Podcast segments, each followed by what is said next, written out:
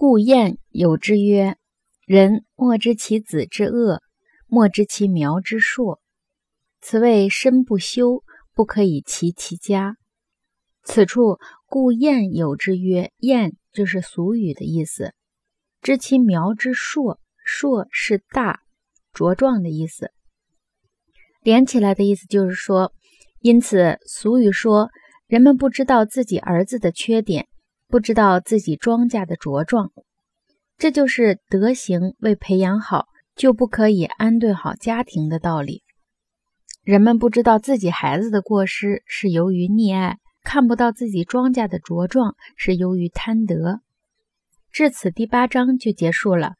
本章讨论培养德性，已由内在的精神方面开始转为外在的行为方面，所以修身。一意可说是行为的具体落实和完成。另一方面，以上各功夫历程可理解为个人修养功夫。